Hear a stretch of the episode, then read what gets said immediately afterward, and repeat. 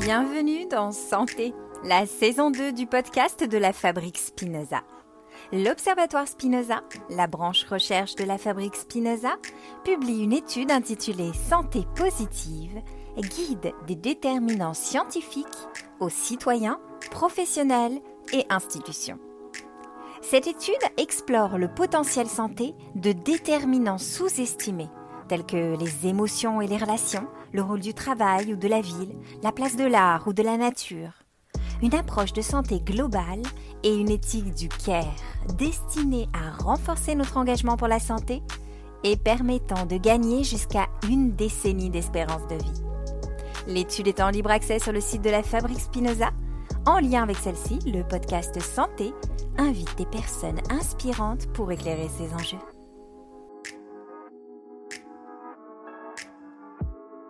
Bonjour à tous et à toutes, je me présente, je suis Julie Artis, facilitatrice en qualité de vie au travail et fondatrice du podcast Génération CHO, un podcast qui parle de bonheur au travail. En tant que passeur du bonheur au travail de la fabrique Spinoza et très engagée dans la prévention de la santé physique et mentale au travail pour rendre nos vies professionnelles sereines et plus épanouissantes, je suis très heureuse de vous accompagner aujourd'hui dans cet épisode. En lien avec l'étude de la fabrique Spinoza Santé positive, nous allons dans cet épisode parler de santé globale ainsi que de différentes approches positives et conviviales de la prévention santé. La santé d'un individu ne saurait être prise sous le seul angle médical. C'est en tout cas le parti pris de l'action sociale d'AG2R La Mondiale qui déploie des solutions dans une approche globale de la personne. Et pour en parler, j'ai le plaisir d'accueillir sur le podcast Eric Sanchez, qui est directeur des particuliers au sein de la direction des activités sociales d'AG2R La Mondiale. Bonjour Eric.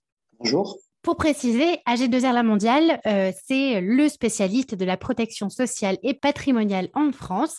AG2R La Mondiale assure les particuliers, les entreprises et les branches pour protéger la santé, sécuriser le patrimoine et les revenus, prémunir contre les accidents de la vie et préparer la retraite.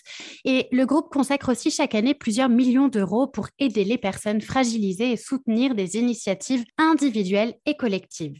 Alors, Eric, vous avez été partenaire de l'étude de la fabrique Spinoza Santé positive avec AG2R La Mondiale et vous avez vivement contribué à cette étude en la nourrissant de vos nombreuses initiatives en faveur de la santé. Nous allons en parler ensemble. Je le disais, l'action sociale d'AG2R La Mondiale a à cœur de déployer des solutions dans une approche globale de la personne et nous partagerons euh, certainement ensemble des initiatives telles que les villages bien-être ou encore le projet emblématique Vivons Vélo ou euh, le projet Génération pour rassembler jeunes et aînés autour de l'activité physique. Mais peut-être avant de rentrer dans le vif du sujet, euh, j'aurais une première question pour amorcer nos échanges. Eric, quelle est votre définition d'une santé positive? Pour, répondre à cette question, moi j'aime bien euh, prendre un, chemin de traverse. Hein. donc, je, reprends la, phrase de Voltaire, en tout cas qu'on présuppose de Voltaire. J'ai décidé d'être heureux, c'est meilleur pour la santé. Mm. Je pense que ça s'applique assez bien à cette définition. Un de mes professeurs disait également, aller mieux c'est bien, être bien c'est mieux. Et je pense qu'en disant ça, ce que je veux simplement signifier, c'est que parfois il suffit de se sentir bien sans rechercher quelque chose d'assez exceptionnel pour trouver cette ce questionnement, on va dire, plus, de façon plus réaliste et plus atteignable pour tout un chacun, ce qui évite d'ailleurs de se mettre trop de pression. Après, je reprendrai une autre définition que j'avais beaucoup aimée d'un psychiatre qui s'appelle Bruno Falissard et qui disait est-ce que la santé, ce serait pas finalement, c'est la définition médicale, le silence des organes Et il faisait un pied de nez à la définition de l'Organisation mondiale de la santé, pour qui la santé, c'est un état de plénitude et de plein bien-être complet euh, sur, sur le plan émotionnel, sensuel, euh, amoureux, affectif, physique, psychologique, etc. Et il disait avec beaucoup d'humour, à part pour un shoot de drogue ou lors d'un orgasme, c'est très compliqué d'atteindre cet état complètement. Voilà, ça arrive assez rarement. Voilà, c'était simplement pour, pour, pour situer le, propos entre le silence des organes d'un côté et la définition de l'OMS de l'autre, qu'on cherche un peu tous toutes et tous hein, dans, nos vies au quotidien. Mais en fait, c'est surtout pour éviter, moi, quand je dis ce propos-là, de mettre trop de pression aux personnes avec ce que je trouve de façon assez délétère, des injonctions. Alors, soit ne pas, ne pas boire, ne pas manger, ne pas faire ci, ne pas faire ça, soit faire, faire ci, faire beaucoup de sport tous les jours, tous les jours, etc. Je trouve que euh, on va bien sûr parler du fond et de ce qu'on peut proposer aux personnes, mais je voudrais qu'on le propose dans une acception globale de santé positive comme une palette de solutions qu'on va proposer ou comme une palette de couleurs hein, qu'on proposerait à un peintre pour peindre un tableau, mais qui lui fera plaisir et au gré de ses envies, il va choisir quotidiennement certaines couleurs pour, pour les accommoder. Donc je dirais pour, euh, pour continuer sur ce propos que la santé positive, pour moi, c'est faire quelque chose dans son quotidien, pas à pas, progressivement, du mieux qu'on puisse, et finalement s'accommoder de ce qu'on fait. Voilà, s'accommoder de ce qu'on fait, c'est être en paix avec soi-même, c'est pouvoir aussi se pardonner d'avoir pas fait les efforts nécessaires ce jour-là, et puis les faire une prochaine fois. Donc c'est plutôt une approche quotidienne d'une santé globale, sans se mettre de pression, et comme je l'indiquais précédemment, sans se mettre d'injonction. Donc cette approche, pour moi, elle est basée sur la convivialité, sur le plaisir, sur l'accomplissement de petits pas au quotidien. Et c'est ce qui permet ces petits pas de donner à la personne une image plus rassurée, une image positive de ce qu'elle accomplit, on va dire, dans son quotidien de vie.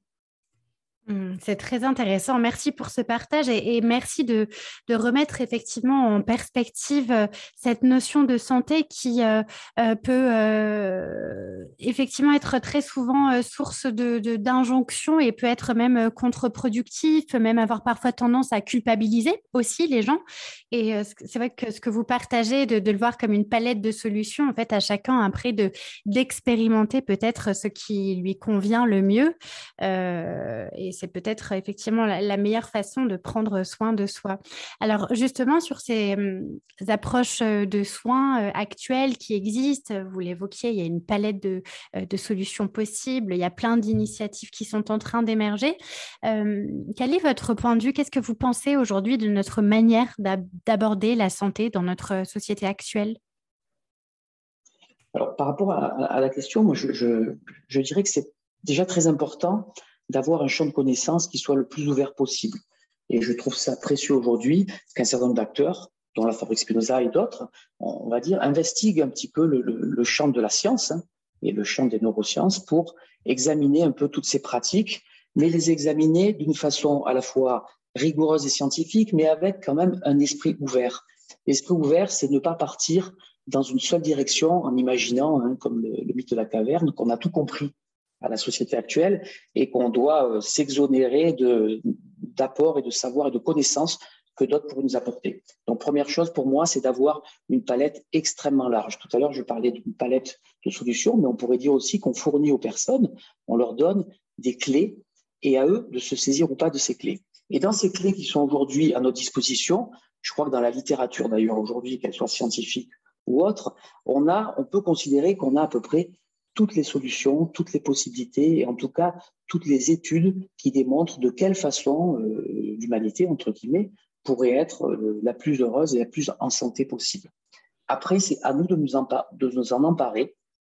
Et pour s'en emparer, je crois que là, il est important d'avoir une alliance de l'ensemble des acteurs, donc chacun à son échelle, en tant que citoyen, en tant que consommateur, en tant que consommateur même quelque part, ou acteur public, acteur privé, acteur collectif, on a pour moi cette responsabilité de mettre en place un certain nombre de solutions et de les proposer à tous nos concitoyens. Donc ces approches aujourd'hui, je trouve, sont très intéressantes parce qu'elles sont très diversifiées.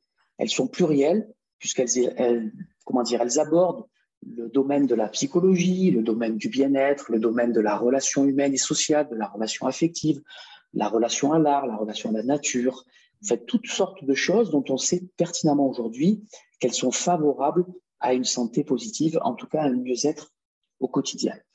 Donc, ce que je trouve intéressant également, c'est qu'on a aujourd'hui dans la société actuelle beaucoup d'outils de mesure pour peu qu'on accepte de changer de lunettes pour les regarder jusqu'à une certaine époque, on mesurait les choses d'une façon, bien sûr, très scientifique, mais on, s'exonérait un peu d'autres approches, qu'elles soient dites complémentaires ou qu'elles soient dites de bien-être ou autres. Et je pense que ce faisant, on se coupait d'un certain nombre de situations dans lesquelles la recherche n'est pas forcément, on va dire, l'amoindrissement ou l'anéantissement de la maladie, mais simplement aussi des voies de se sentir bien au quotidien. Et dans ce cas-là, je trouve que d'avoir une approche basée sur une ouverture d'esprit très large, pour observer les choses, les analyser, les mesurer et ensuite en tirer des enseignements, c'est quelque chose qui me semble intéressant. Et dans toutes les approches aujourd'hui scientifiques, on a des recherches pluridisciplinaires qui permettent en fait d'aborder toutes ces pratiques, d'avoir un peu un état de la science, un état de l'art sur leurs effets thérapeutiques ou leurs effets sur le bien-être des personnes, et du coup après de les prescrire, soit dans un environnement très médicalisé, hein, lorsqu'elles sont là pour combattre des, pathologies, soit dans un environnement, je vais dire, plus lié à la qualité de vie des personnes au quotidien. Mais la chose que je voudrais préciser là aussi, pour moi, cette, cette approche de soins actuels, elle doit éviter euh, deux écueils. D'être trop éloignée de la science, puisque la science quand même nous apporte un certain nombre de, de vérités qui sont fondamentales. Hein. Il faut que les études soient solides et scientifiquement éprouvées. Et puis d'avoir parfois une approche trop médicalisée. Alors je ne parle pas bien sûr d'un cadre pathologique euh, avéré ou grave, mais d'avoir une approche tellement médicalisée que la personne qui a simplement envie d'être mieux, d'aller mieux et d'avoir un quotidien de vie qui s'améliore, euh, va s'en éloigner parce qu'elle va considérer que c'est une approche médicale qui n'est pas pour elle.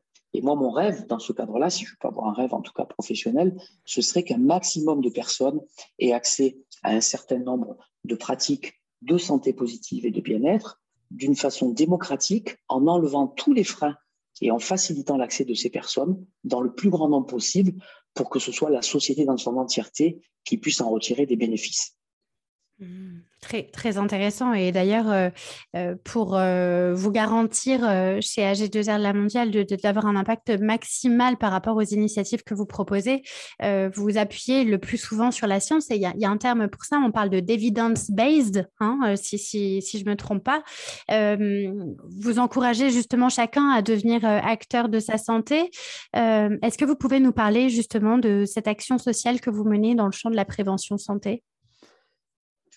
Oui, alors par, par, rapport à ce, que, à ce que vous dites, moi je considère qu'il y a plusieurs étapes hein, dans notre action sociale, en tout cas sur la, la question de la prévention santé ou, mmh. ou de la promotion d'une santé positive.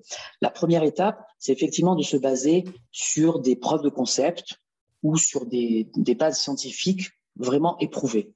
Ça, je pense qu'il faut qu'on ne fasse pas d'écueil de ce domaine-là parce que c'est très important de pouvoir partir sur des bases à la fois qui rassurent, qui rassurent les publics, qui sont les nôtres, mais qui rassurent aussi sur l'éthique que nous allons mettre en place pour proposer ces activités diverses et variées. Ça, c'est le premier sujet. Ensuite, il faut arriver à la question de la sensibilisation. C'est comment, et là, la Fabrique Spinoza est un acteur précieux dans ce cadre, comment peut-on arriver à sensibiliser un maximum de personnes? Et je crois que l'approche qui est faite tant par, je dire, la mondiale que, que celle de la Fabrique Spinoza, c'est de dire que l'approche doit être la plus conviviale et la plus associative possible, dans le sens où elle va embarquer les personnes quelque part dans un récit ou dans quelque chose qui est agréable à vivre au quotidien et qui va donner envie à tout un chacun de rentrer dans cette histoire et de cheminer avec ce qu'on propose. Ça, je pense que c'est absolument fondamental. Et dans toutes les pratiques de sensibilisation qu'on met en place à travers des ateliers ludiques, les villages bien-être ou autres, dont on parlera peut-être plus tard, ou des guides ludique, qu'il soit vidéo et qu'il soit écrit, c'est de dire comment on permet à la personne de rentrer dans ce récit, de rentrer dans cette histoire et d'avoir envie surtout de faire perdurer cette pratique dans son quotidien de vie. Ça, c'est la, la, deuxième étape. La troisième, c'est justement comment on arrive à cerner les motivations des personnes sur cette question de la santé positive, comment on arrive à embarquer un certain nombre de personnes qui sont éloignées des sujets, parce que si vous et moi peuvent être pouvant être intéressés, on va dire, par ces sujets, mm. euh, souvent ce sont les personnes les plus éloignées de ces questions qui ne se sentent pas ou peu concernées et qui ne mm. rentrent pas dans ces démarches. Et du coup, le plafond de verre sur la prévention santé, il est facilement atteint et on n'arrive pas à le dépasser, sauf lorsqu'on arrive par des, des, biais, on va dire, de, de convivialité ou de plaisir, à faire rentrer de façon collective des personnes dans cette démarche d'appropriation pour leur intérêt et leurs bénéfices individuels, mais aussi pour la collectivité. Donc, de ce point de vue, notre action sociale, elle va être basée sur une diversité d'approches, qu'elle soit l'initiation, la pratique collaborative, le fait de faire et de voir les résultats de ce qu'on fait au quotidien, hein, comme si on se regardait dans un miroir ou dans un rétroviseur dans sa vie mmh. et qu'on se rendait compte petit à petit qu'on a fait, tiens, c'est moi qui ai fait ça, je m'en suis pas rendu compte Et c'était tellement agréable que finalement, je n'ai pas eu l'impression de devoir faire quelque chose de contraignant. Je pense que ça, c'est quelque chose qui doit nous accompagner, nous guider dans les solutions que nous proposons au quotidien. Hmm. C'est très intéressant. Comment, comment on pourrait euh, expliquer qu'il y a encore des euh, personnes qui ne euh, sont pas sensibles justement à ce sujet de la santé et de, la nécessité de prendre soin de soi? Comment, comment on pourrait s'expliquer cet écart? Bah, déjà, il y a des personnes qui se sentent peu ou pas concernées, qui n'ont pas envie. Et je, crois qu'il faut garder, il faut laisser à chacun sa liberté de conscience et de, comportement. Mm. Je crois qu'il serait rien de, plus délétère que de dire vous devez être en bonne santé parce que mm. c'est mieux pour vous et c'est mieux pour votre voisin et la collectivité dans son entièreté.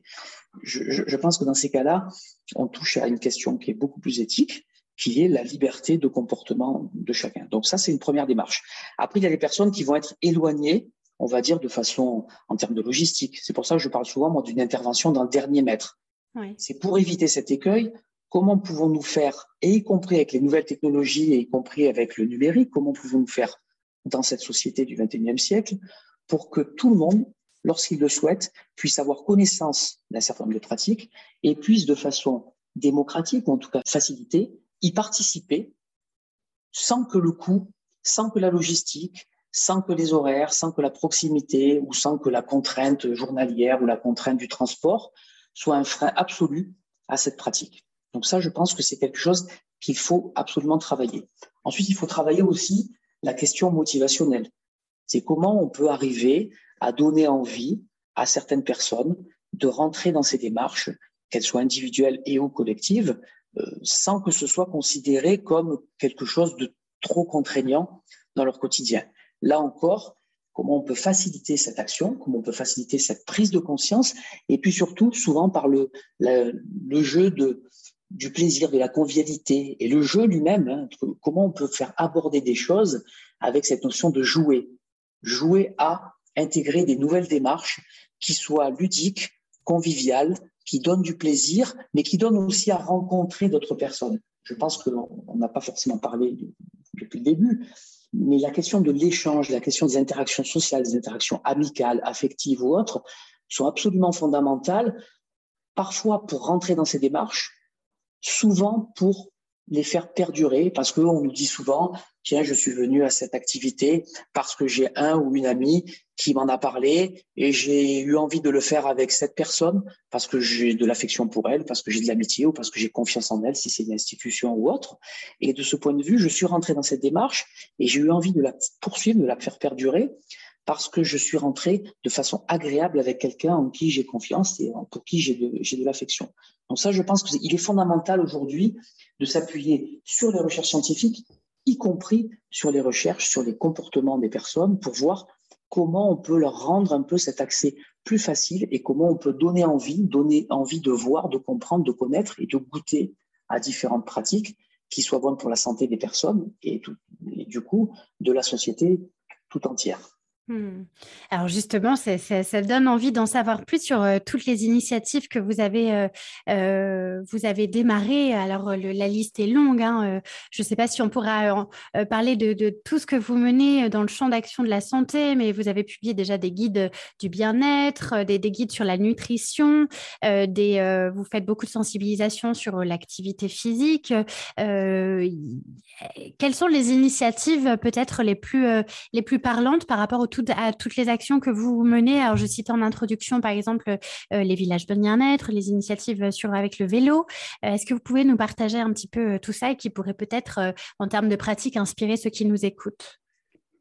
Alors, pour parler des villages bien-être, dont, je suis à, l'origine depuis 2006 hein, et qui était un sujet qui, qui m'a, avec toute l'équipe, passionné depuis le départ, c'était de dire comment on recrée cet esprit de, convivialité collectif entre une communauté de personnes pour avoir envie de se mettre à pratiquer des choses qui soient bonnes pour elles-mêmes et pour leur entourage, on va dire par capillarité, par projection de, pratiques vertueuses. Donc, donc là, l'idée, c'était de dire, faisons quelque chose avec cet esprit un peu villageois au sens de rassemblement de personnes dans un même lieu, une même unité de temps et d'espace. Et puis, on leur proposera des pratiques des pratiques plutôt joyeuses, plutôt mais, sérieuses sur le plan scientifique, mais joyeuses sur le plan de la, de la pratique et conviviales, avec toujours cette notion de plaisir que j'évoquais en préambule. Et du coup, on s'est mis à leur proposer des pratiques d'activité physique, des pratiques de, de massage, de, de, de nutrition, mais de nutrition plaisir pas simplement de nutrition punitive, c'est-à-dire euh, bah, quels sont les aliments qui sont agréables pour vous et comment on peut les confectionner de façon sympathique. Et puis ces aliments, ils sont bons pour votre santé, mais vous pouvez aussi prendre plaisir à cueillir, j'en sais rien, moi, si ce sont des fleurs ou des plantes aromatiques, à les confectionner, à aller les chercher dans un marché, à aller les chercher avec, des amis, ensuite à confectionner ces plats, à les goûter. Et du coup, on sort de la démarche, j'achète simplement quelque chose, ou un complément alimentaire ou autre, mais c'est plutôt je suis acteur depuis le début, si j'en ai envie, et de façon individuelle et collective. Et, voilà. et ce, dont on s'est rendu compte dans ces villages bien-être, c'est que bien évidemment, il s'agit au départ d'une immersion d'une appropriation tranquille et douce par les personnes d'un certain nombre de pratiques. Mais au fil du temps, ces pratiques, lorsqu'elles sont répétées, permettent à chacun de continuer dans son quotidien et de l'incorporer au quotidien. Moi, c'est ce que j'appelle les petits pas ou les comportements du quotidien. Et c'est absolument fondamental pour pouvoir intégrer un, nouveau comportement, d'avoir un certain nombre de, semaines qui soient faites, qui soient passées, pour que ce comportement, on va dire, perdure dans le temps. Donc ça, c'est une première approche, mais qui a pour limite, bien évidemment, c'est il ne peut pas y avoir de village bien-être, euh, on va dire, pour euh, des dizaines de millions de personnes. Donc c'est une approche qui est, on va dire, basé sur la proximité géographique et l'échange, mais qui doit être complété d'autres. Donc, on a complété pendant quelques années de caravanes de liens sociaux et solidarité et santé. C'est-à-dire que là, c'était l'idée, autant le village bien-être, les personnes venaient dans un même lieu, autant la caravane se déplaçait là où des personnes ne pouvaient pas se déplacer pour des questions logistiques, des questions psychologiques, des questions de freins sociaux, des questions de, timidité. voilà, dans ces cas-là, on rentre dans l'intimité du quotidien de la personne. Et donc, on avait déployé un peu, si vous voulez, en miroir ces, deux opérations. Derrière, on a déployé d'autres opérations qui sont les séjours prévention. Les séjours prévention, ça fait maintenant bien une, une vingtaine d'années. Mmh. L'idée, c'était de dire, dans une période de temps assez intensive et avec quelque part une, immersion des personnes dans une bulle un petit peu à part, on va proposer tout un tas de pratiques et d'activités pendant une semaine, avec l'idée que cette pratique intensive journalière pendant entre 7 et 10 jours va permettre à la personne quelque part d'avoir un déclenchement ou un déclic et de pouvoir ensuite faire perdurer ces pratiques en retournant, on va dire, dans son quotidien. Donc ça, c'est trois pratiques pour moi qui étaient très liées et qui devaient, qui devaient se compléter. Ensuite, on l'a complété. Vous vouliez dire quelque chose? Euh, Non, les, publics du coup qui, qui se rendaient, donc c'était des lieux éphémères, hein, c'est ça, ces, ces villages santé sur le territoire? C'était des lieux éphémères. Alors, il y, avait différents publics. Il y avait le tout venant, donc on va dire les, les seniors de 60 ans et plus. Après, on est passé à des, des personnes, euh, plutôt des, des, jeunes pré-retraités ou des seniors actifs ou des, pré-seniors, on va dire, de, 55 ans et plus.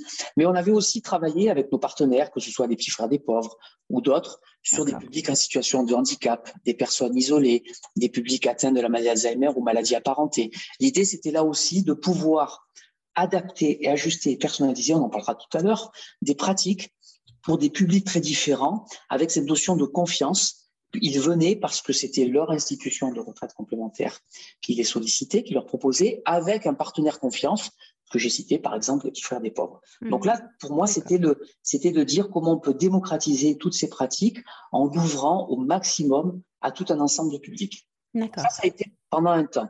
Ensuite, on a développé, notamment avec l'Institut des sciences du mouvement, on a développé une chaire qu'on appelle Active Aging, qui était l'idée de, comment dire, d'élaborer des recherches et des recherches appliquées en sciences pour tester des pratiques et voir les effets sur la cognition, sur la motricité, sur l'humeur, sur le comportement des personnes, mais d'une façon extrêmement rigoureuse. Donc ça, on l'a testé en réel pendant plusieurs mois et ça nous a permis ben, d'en tirer des enseignements sur la marche nordique, la méditation pleine conscience, le tai chi chuan ou d'autres pratiques. La démarche d'après, toujours avec l'Institut des sciences du mouvement, ça a été de se dire, mais comment fait-on pour faire croiser et faire se marier quelque part des nouvelles technologies avec toutes ces pratiques? Non pas en se disant c'est bien ou c'est pas bien, mais plutôt en les évaluant, en les évaluant de façon objective et en se disant finalement si elles ont un intérêt, il faut le mesurer et dans quel cadre cet intérêt peut s'exercer. Et moi, l'idée que j'en avais à ce moment-là, c'était de se dire, mais finalement, pour les personnes qui sont éloignées de lieux de proximité, parfois c'est le cas, mmh. ou qui n'ont pas envie ou pas le temps de pratiquer ou de sortir peut-être le soir, ou parce que leur quotidien est rythmé pour des personnes en situation d'activité professionnelle par pas mal de contraintes, n'ajoutons pas de contraintes supplémentaires. Comment on peut faire pour marier une forme de souplesse d'appropriation d'activité avec un quotidien qui parfois est même euh, bouleversé par un certain nombre de, grains de sable qu'on connaît tous dans nos vies. Mhm. Donc là, l'idée, c'était de se dire comment on peut arriver, dans, toujours dans cette palette de solutions, à ajuster des propositions pour que chacune et chacun puisse venir y puiser ce qui est intéressant pour elle. Et là, de ce point de vue, je pense que les, résultats sont, sont, sont très intéressants et nous permettent de pouvoir penser qu'on va pouvoir, avec d'autres acteurs hein, du public, du privé, associatif, collectif, la puissance publique ou d'autres, pouvoir proposer pour que le maximum de personnes puissent avoir accès après, comme je disais précédemment, avec sa liberté de comportement et de décision. Et puis dernièrement, on a mis en place, à l'initiative avec un, avec un partenaire, hein, une plateforme prévention qu'on a testée. Et je crois que là, le Covid nous a nous a obligés à être euh, ben, extrêmement souples, puisqu'on avait imaginé un certain nombre d'activités en présentiel et que les confinements successifs nous ont contraints, conduits, mais finalement c'était une belle opportunité, à proposer ces activités en distanciel, comme on dit aujourd'hui. On en a tiré deux enseignements. Le premier, c'était un enseignement, un effet collatéral vertueux, c'est que tous les publics que nous avons sollicités et qui ont répondu présent en fait, ce sont, sont devenus des pros de l'activation et de l'utilisation du numérique. Alors même qu'au départ, les personnes nous disaient qu'elles n'étaient pas euh, aguerries à l'utilisation numérique. Donc, ce qui veut dire que bien accompagnées, ces personnes, par le truchement d'une activité, on va dire positive, mmh. peuvent se mettre en plus à acquérir des compétences dans le numérique ce qui leur est très précieux par la suite pour leur interaction sociale, familiale, professionnelle ou autre. Ça, c'est eh le premier sujet. Le deuxième, le deuxième effet, c'est que des personnes qui ne comptaient pas euh, rentrer dans ces démarches par une, on va dire une communication plutôt réussie et plutôt basée sur la convivialité et le plaisir, sont venues. Donc les personnes qui au départ ne souhaitaient pas particulièrement s'intéresser ou ne s'intéressaient pas particulièrement à leur santé. Ça, c'était aussi un effet positif. Et le troisième effet extrêmement positif pour nous, c'est de dire que malgré le distanciel, malgré cette, ce recul, on va dire, un peu par la, par la technologie, on a pu faire intégrer au domicile des personnes un certain nombre d'activités qui ont eu des effets mesurés sur leur santé et leur qualité de vie au quotidien. Donc, ce que je veux dire, et ça rapproche de ce dont je parlais tout à l'heure avec la chaire Active Aging de l'Institut du mouvement, c'est de dire que on peut arriver à proposer dans cette palette de solutions des choses qui vont pouvoir vivre et faire vivre les personnes, soit dans une proximité géographique ou physique, soit dans une proximité technologique, soit dans une volonté technologique de rester parfois un petit peu chez soi pour s'approprier. L'idée, encore une fois, c'est de pouvoir, en fonction des profils des personnes et de leur capacité dans le quotidien, de pouvoir leur permettre d'avoir accès à tout un tas de pratiques qui vont faire qu'elles vont s'approprier ces démarches à leur rythme, en fonction de ce qu'elles souhaitent et comment elles veulent l'intégrer dans leur quotidien. Hmm. C'est très intéressant et, vous montrez avec toutes ces initiatives, en fait, euh, euh, votre capacité à finalement avoir su créer une chaîne de valeur très importante qui allie euh, plein d'acteurs différents sur ce domaine de la santé. Et sur, le, pour rendre les gens acteurs peut-être de, leur santé davantage, vous mentionnez d'ailleurs dans l'étude de, la, de la Fabrique Spinoza Santé Positive que si les actes de bonne santé ne sont pas ancrés dans le quotidien, euh, cela ne prend pas. Et en fait, euh, bah, ce que vous proposez réellement, c'est ça, c'est de, prendre conscience de toutes les initiatives qu'il est possible d'avoir dans son quotidien et de véritablement après les, les ancrer pour, euh, pour pouvoir les faire perdurer. C'est ça? Oui, tout à fait. Il faut que vraiment, ce que je voudrais dire par rapport à ça, c'est que c'est vraiment une approche basée sur la singularité de chaque personne. Mmh. Voilà. Il y a des personnes qui vont être sensibles à l'art, à la nature, à l'activité physique, aux interactions sociales, à l'introspection à travers les, des arts ou des pratiques psychocorporelles ou des pratiques dites de méditation, etc. Je, je crois que ce qui est important dans ces cas-là, c'est que euh, la palette soit suffisamment large pour que chacune et chacun puisse s'y retrouver. Après, souvent, avec la découverte, la découverte de, soi-même et, des autres, hein, et dans une démarche que j'espère la plus collective possible, on peut aussi petit à petit goûter à d'autres choses, se familiariser et s'approprier de nouvelles pratiques. Mais je pense que plus la palette est large, plus l'approche est basée sur l'aspect ludique et convivial, et il y a cette notion de plaisir qu'on évoquait au début, mmh. euh, et plus la personne va pouvoir rentrer et l'ancrer, comme vous dites, dans son quotidien. Après, dans son quotidien, il faut vraiment que ce soit très, très progressif. Quand on est en activité professionnelle ou même après, on a souvent euh, des contraintes, des obligations, des plaisirs ou des déplaisirs. Hein. Ça, c'est la vie, la vie de chacun. Mais je pense que plus l'appropriation est douce, tranquille, progressive, et presque comme si, sans s'en rendre compte, et presque malgré soi, on va pouvoir ancrer dans son quotidien des pratiques qui seront bénéfiques pour soi et potentiellement pour son entourage aussi par, par projection quelque part de ce qu'on fait, de ce qu'on est devenu, de ce qu'on est en train de devenir. Mmh. Est-ce que c'est du coup le sens de euh, votre approche euh, euh, de prévention avec la médecine des 4 P? Est-ce que vous pouvez nous en parler? Oui, alors bien sûr, c'est pas nous qui avons inventé ce, concept de médecine des 4 P, hein, la médecine prédictive, hein, mmh. voilà, qui, qui, dit des choses grâce à la science, la médecine préventive, plutôt prévenir que guérir. Euh, et ça, c'est quand même très précieux. Une médecine pour moi participative. Donc ça, c'est très important, cette question de l'engagement. Mmh. Sans engagement, aujourd'hui, on parle souvent, quand on parle plutôt dans un domaine médical, d'alliance thérapeutique, la façon dont le soignant euh, discute et prend en compte la parole, les ressentis, les émotions et les réflexions de, du patient. Donc il faut qu'elle soit participative au sens de l'engagement. Il faut quelque part faire un petit pas. Et ce petit pas qu'on fait soi-même, il est important et précieux pour la suite des événements. Ensuite, c'est une médecine personnalisée. Je pense qu'aujourd'hui, on, a parlé de, singularité.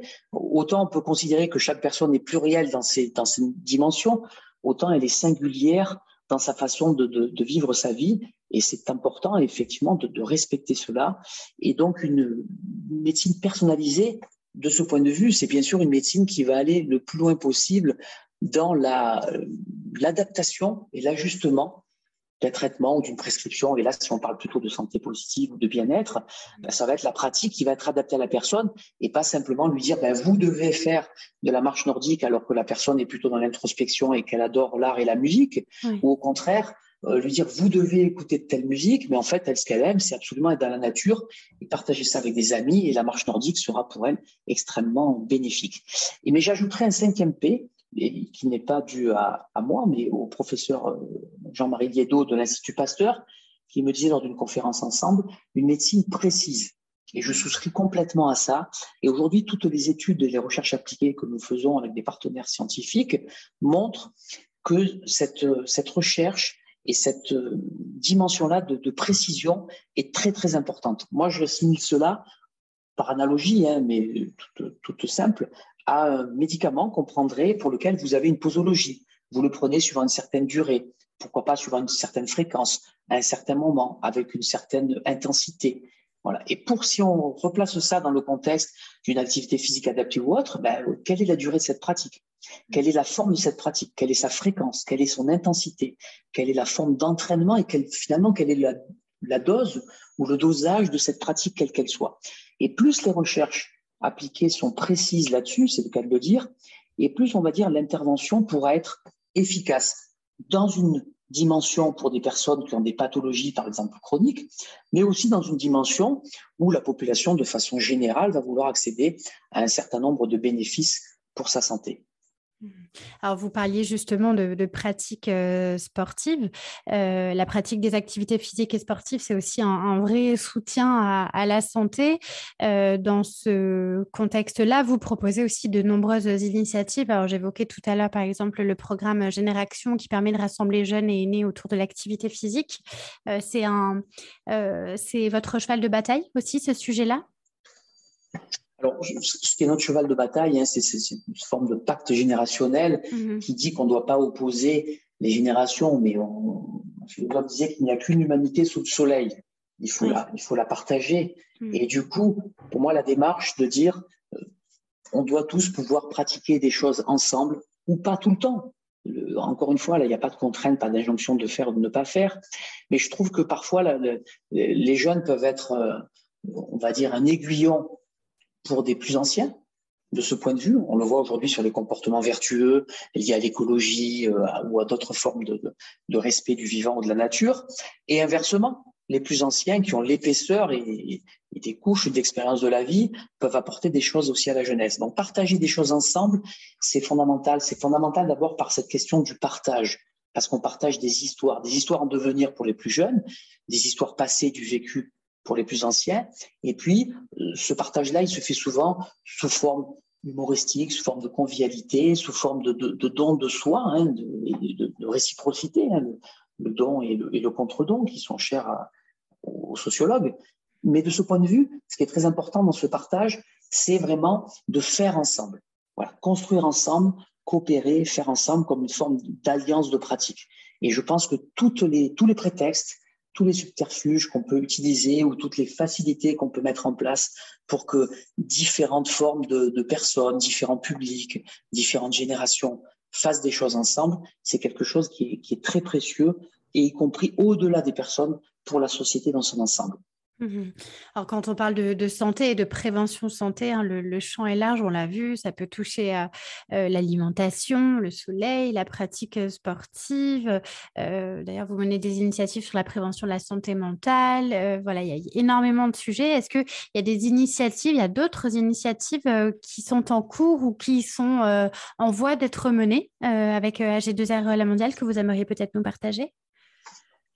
Oh, le, sujet est vaste. Il y, en a, il y en a plein. Il y en a tout le temps. Ah que ce soit des, que ce soit de nouvelles recherches appliquées, que ce soit des façons de, de, de, donner envie aux personnes de rentrer dans ces démarches, que ce soit des, des façons de, de les partager. Euh, on a développé, par exemple, avec la PELS, des fonctions quelque part d'animateur bien-être en EHPAD. C'est mmh. comment on peut permettre à des jeunes qui ont des talents, mais pas forcément les diplômes académiques nécessaires, de pouvoir rentrer dans un cursus et partager aux plus anciens dans des établissements médico-sociaux des pratiques adaptées qui sont bénéfiques pour leur santé, avec cette question toujours de, de l'échange. Quelque part, je fais grandir ce jeune qui a des compétences, des talents, et dont il a envie de se servir, mais il ne sait pas forcément comment, avec la question du soin apporté à l'autre. Et c'est ce que je disais tout à l'heure, c'est quelque part prendre soin de soi, c'est le titre d'ami d'ailleurs, prendre soin de soi. Je ne sais pas si je vais pas l'écorcher, j'espère que non, prendre soin de soi, des autres, des animaux, de la terre et du vivant. Et de ce point de vue, cet ouvrage collectif, je trouve, enfin moi que j'ai que j'ai lu avec beaucoup d'attention, il résume un certain nombre de choses de façon assez vertueuse et plutôt dans une forme que nous, à Jérusalem Mondial, nous soutenons d'alliance entre différents acteurs. Je, crois que nous pouvons dire que nous, vraiment nous essayons d'œuvrer pour cette alliance de différents acteurs individuels, associatifs, collectifs, publics, privés, la puissance publique, des institutions, des organismes de recherche appliqués et autres, je crois qu'il est temps vraiment d'avoir une démarche euh, vraiment construite, cette forme d'alliance pour créer un écosystème qui va favoriser, en tout cas, et faciliter l'accès au plus grand nombre de toutes ces pratiques vous les avez cités, hein, il y a des pratiques euh, de l'ordre psychologique, des pratiques psychocorporelles, des pratiques liées à la nature, des pratiques liées à l'alimentation, au sens de la nutrition. Moi, j'aime bien faire une analogie, c'est se nourrir, mais c'est se nourrir aussi culturellement, se nourrir affectivement, se nourrir spirituellement, pour ceux qui ont cette dimension-là dans leur vie au quotidien, se nourrir simplement par alimentation. Et je pense que cette question de la nourriture, elle est plurielle et elle est vraiment à prendre dans une acception la, plus large possible. Il y a la question, vous l'avez évoqué, que moi j'élargirai aux cinq sens, de la musique, mmh. le toucher, donc les, les arts, les arts plastiques, etc., etc. Voilà, il y a tout un tas de choses.